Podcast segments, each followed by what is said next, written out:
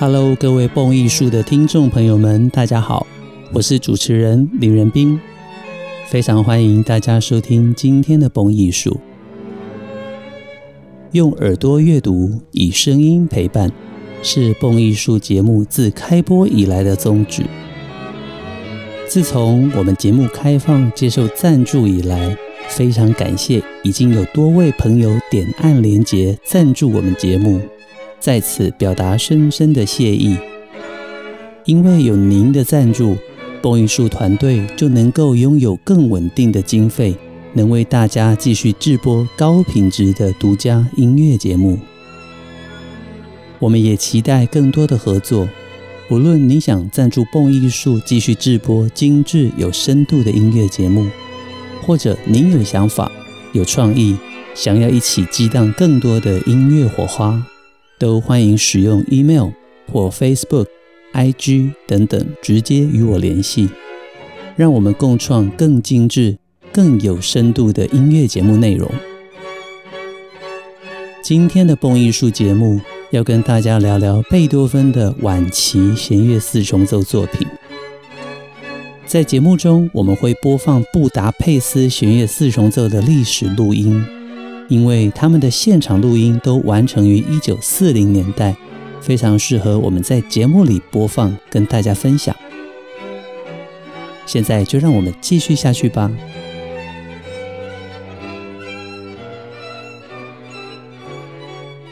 贝多芬一共写了十六首弦乐四重奏，如果我们将大赋格 Opus 一三三也计算在内的话，总数更高达十七首。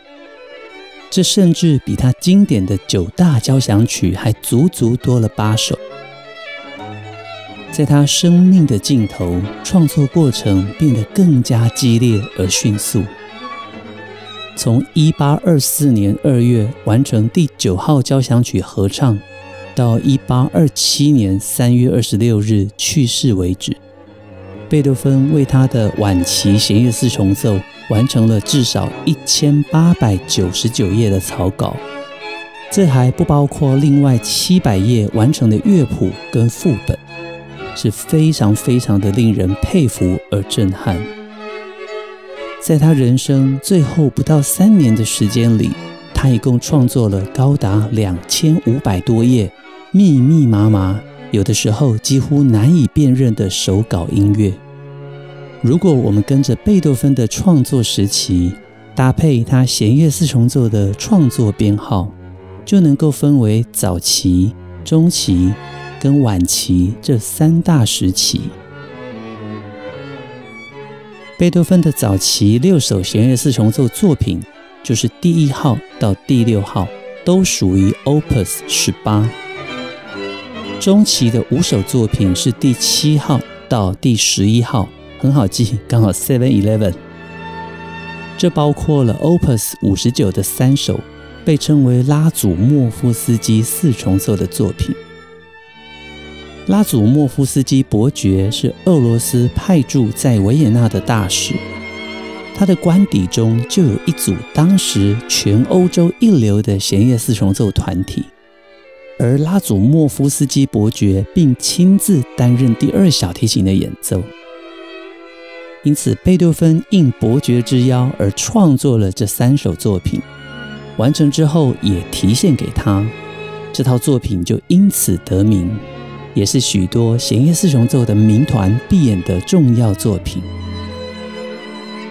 贝多芬重要的中期弦乐四重奏作品还有 Opus 七十四第十号跟 Opus 五十九第十一号。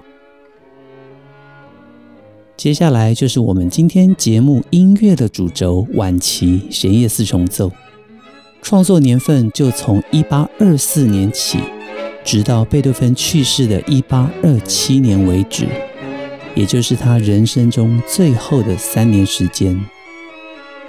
作品编号分别是从第十二号 Opus 一二七，一直到最后的第十六号 Opus 一三五为止。如果加上刚刚我所提的大赋格的话，总共也是六首。接下来，先让我们欣赏一段音乐，作品一三一升 C 小调第十四号，作品一三一升 C 小调。第十四号弦乐四重奏，这是贝多芬一八二六年的作品。我们先听音乐，等一下边听边聊。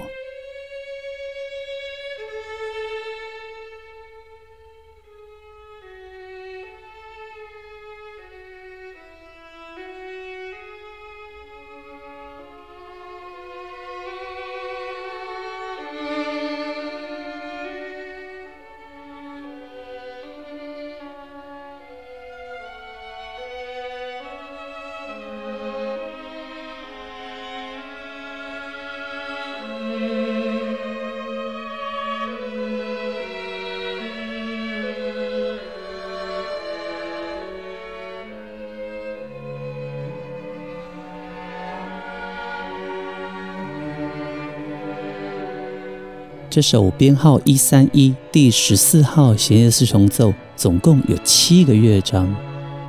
第一乐章标题是不太慢的慢板，而非常富有表情的。我们可以听见四位音乐家各有各自的线条，仿佛说着属于自己的故事。但是这些线条又能够彼此呼应，就像互相扶持的好朋友。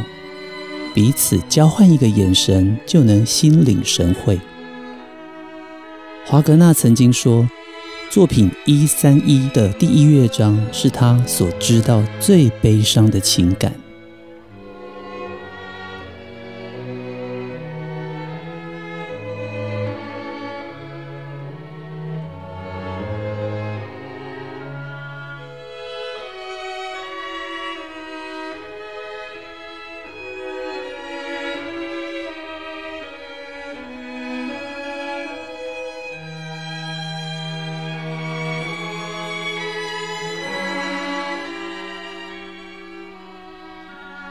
贝多芬的晚期作品都具备抽象的特质，音乐形式复杂，内涵深邃，有的时候独自低语，有的时候彼此对话，甚至还会各说各话。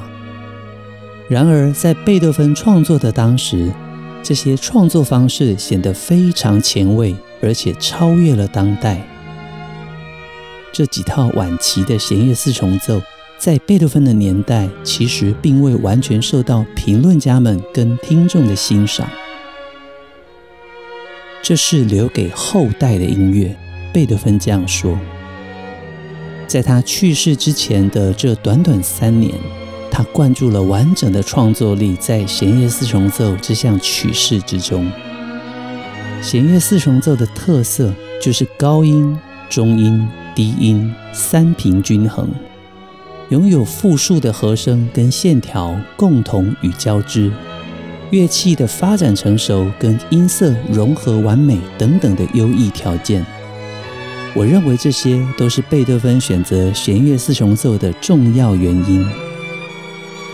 或许在他的心中，希望自己虽然卧榻病床，但是能够继续创作心中完美的音乐。而这完美的合奏形态就是弦乐四重奏。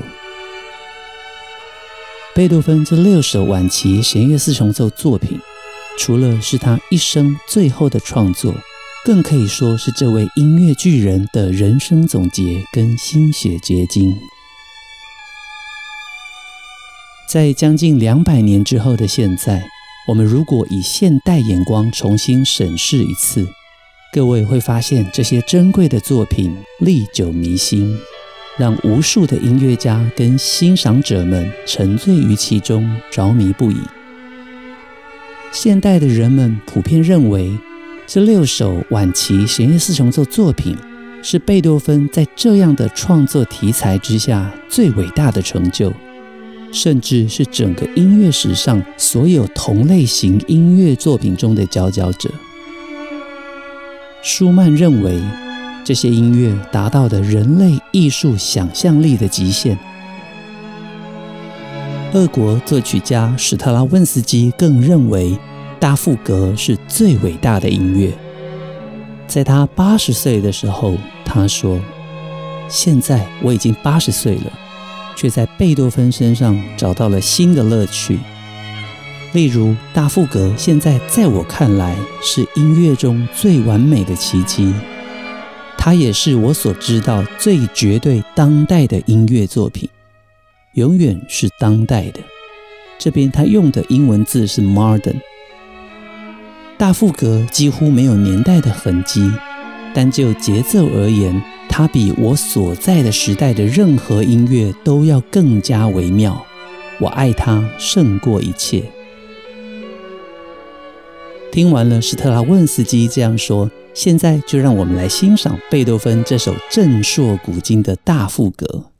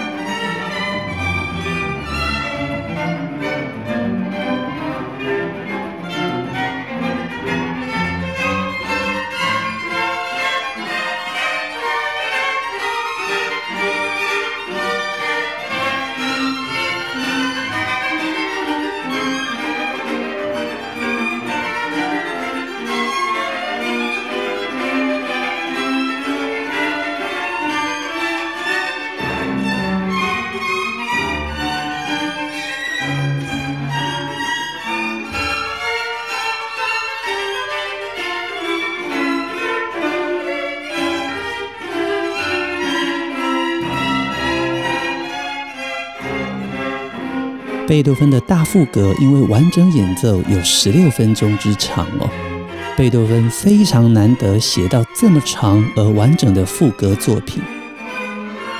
听了一段音乐之后，就让我们边听边聊下去。回到晚期弦乐四重奏的创作，时间在一八二二年的十一月，俄罗斯的王子加利辛来到维也纳。他是 Nikolai Borisovich Golitsyn，他的年代是一七九四年到一八六六年。加利辛王子要求贝多芬为自己创作一首两首到三首的弦乐四重奏。本身王子是一个非常不错的大提琴演奏者，他的妻子则弹得一手好钢琴。贝多芬在一八二四年的二月份，他完成第九号交响曲之后，大概到了夏天，他便开始了弦乐四重奏的作曲工作。到了一八二五年二月，完成了第十二号、十三号跟第十五号这三首弦乐四重奏。便送给了加利辛王子。没有想到啊，贝多芬不写则已，他一旦开始认真创作之后，就继续以无比的热情创作着弦乐四重奏。这些创作逐渐变成了五首庞大的作品，最终演化成六首独立的作品，而不是他一刚开始预想规划的一到三首作品。其中的第十三号写作于第十五号之后，像这一套第十三号弦乐四重奏，原本规划包含了六个乐章，是一个超大型的室内乐作品。它的乐章分别规划是：第一个乐章不过分的慢板接入快板，接下来是急板；第三乐章同样是个不太快的行板；第四乐章非常有名，是德国舞曲。第五乐章短歌，第六乐章接的就是大副歌。现在让我们回来欣赏作品一三零降 B 大调第十三号弦乐四重奏，这是贝多芬一八二五年的作品。我们来欣赏第四乐章德国风的舞曲。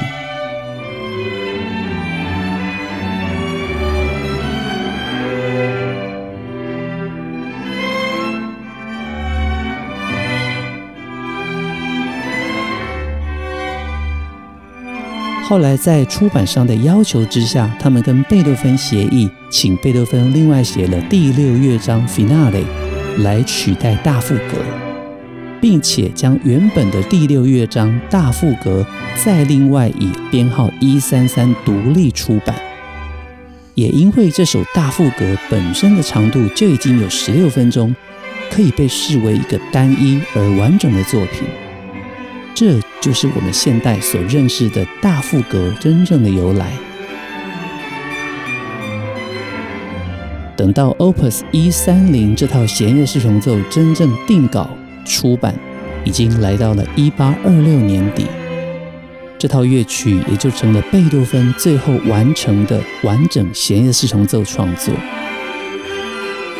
虽然贝多芬也在创作大赋格之后，后续完成了四手联弹的版本，还留下了珍贵的手稿，但是贝多芬在当时身体状况已经越来越差，直到他过世之前都没有机会真正的听过 Opus 130完整版本的演出。一百多年来，这些晚期四重奏，尤其是大赋格。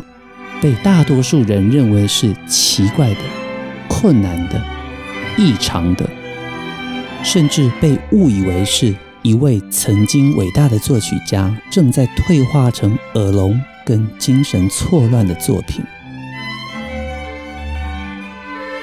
我们换个话题，聊一聊一个在古典乐界二零零五年的大新闻。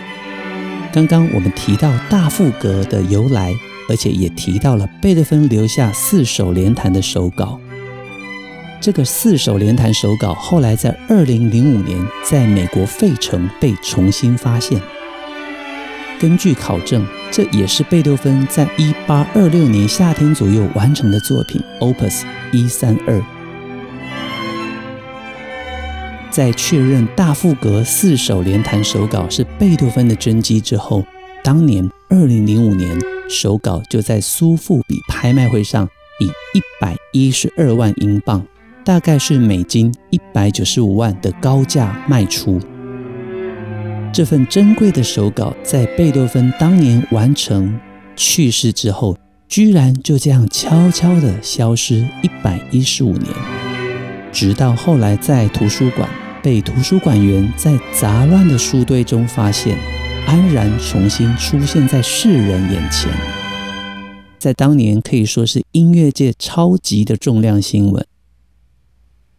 同样，我们边听音乐边聊下去吧。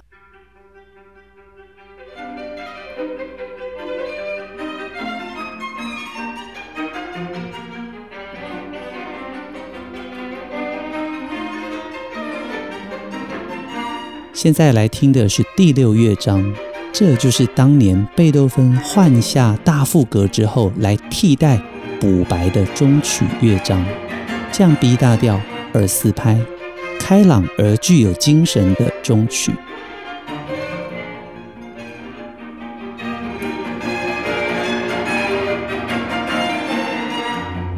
刚刚提到他得标了吗？这位匿名得标者买家。在二零零六年的二月份，将这份手稿以及其他一百三十九份罕见的原稿都赠送给了纽约的茱莉亚音乐学院。直到这个时候，全世界才知道，原来是亿万富翁布鲁斯科夫勒，他买下了贝多芬这一份珍贵的大赋格四手联弹手稿。我们一路听下来。各位总是心里面要知道，这些晚期的弦乐四重奏作品都完成于贝多芬已经创作第九号交响曲合唱之后，都是贝多芬真正人生最后阶段的思想珍宝。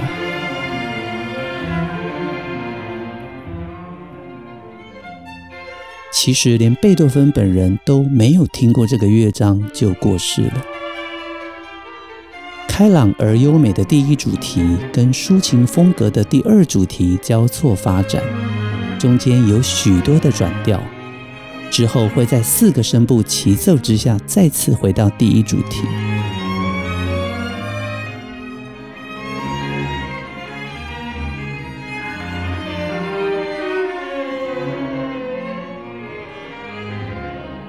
由于具有古典时期的风格跟声部的对话。交织着许多自由发展跟小赋格段落，所以对于观众来讲，仍然具有曲式的纯粹之美，相当容易欣赏。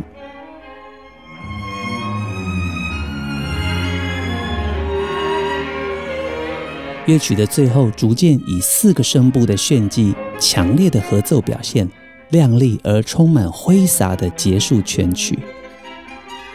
再次跟大家强调，这样的第六乐章 Finale 结尾，连贝多芬当年都没有听过。乐曲的最后，逐渐以四个声部的炫技、强烈的合奏表现、亮丽而充满挥洒的结束全曲。再次跟大家强调，这样的第六乐章 Finale 结尾，连贝多芬当年都没有听过。接下来，我们再来欣赏另外一段音乐，这是作品一三五 F 大调第十六号弦乐四重奏，是贝多芬一八二六年的作品。我们要欣赏的是第四乐章，这个乐章同样是终曲 Finale。最特别的就是贝多芬写在乐谱上面的文字跟主题。开头的慢板一开始，大家就会先听到了仿佛问。与答的对应，大提琴跟中提琴提出了疑问：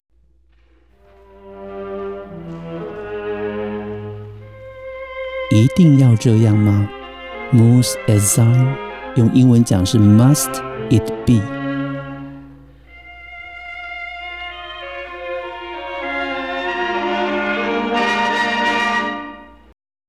而后出现的重音跟坚定的节奏。会一步一步的引领我们走向一个坚定的结论。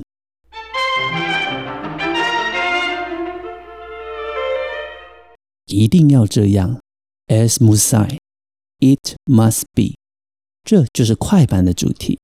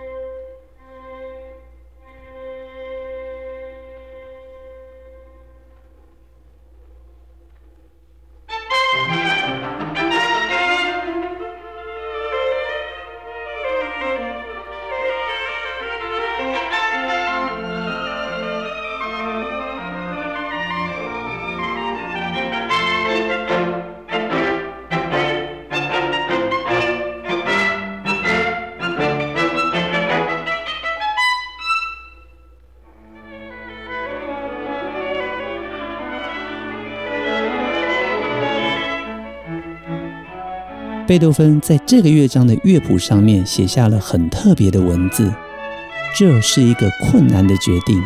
他还写下了慢板主题，一定要这样吗？跟快板主题，一定要这样？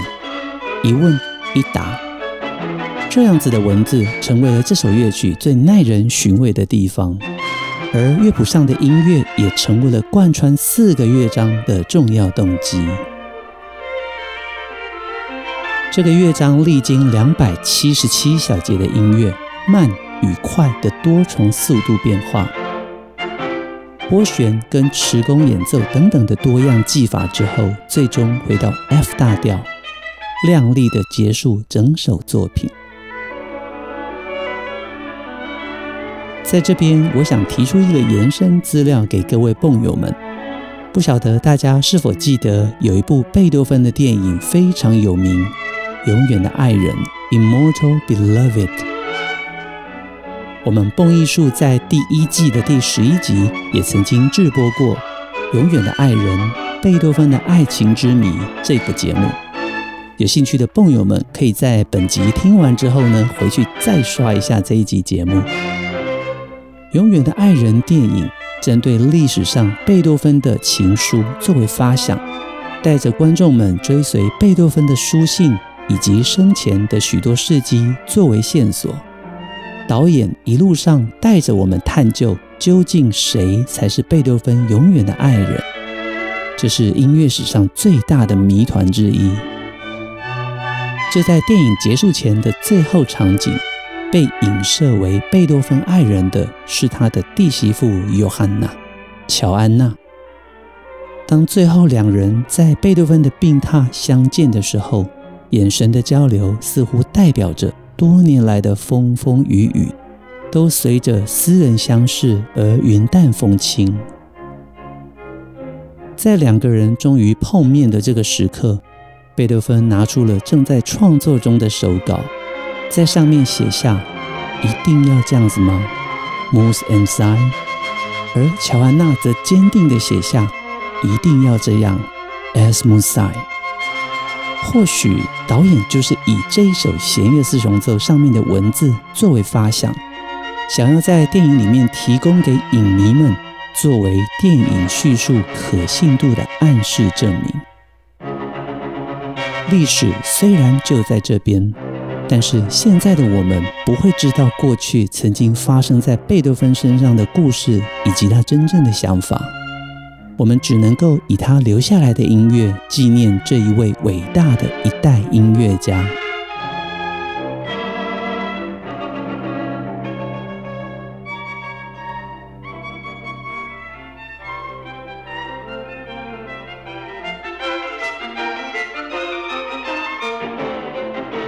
纵观贝多芬的生活，越是痛苦而艰辛，他的音乐却充满光明。正向跟积极性，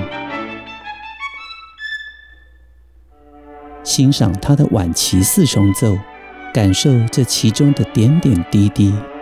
我相信，这也正是一堂贝多芬教我们的人生课程。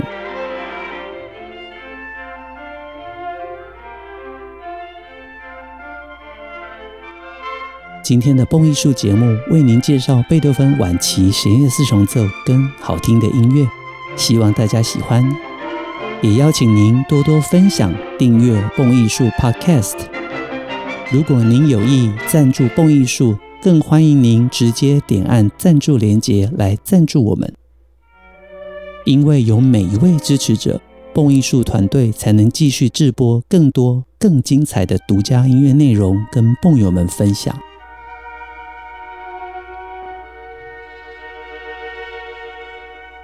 很快的，今天节目就进行到这边。在好听的音乐之中，蹦艺术跟您说声下周见。我是林仁斌，拜拜。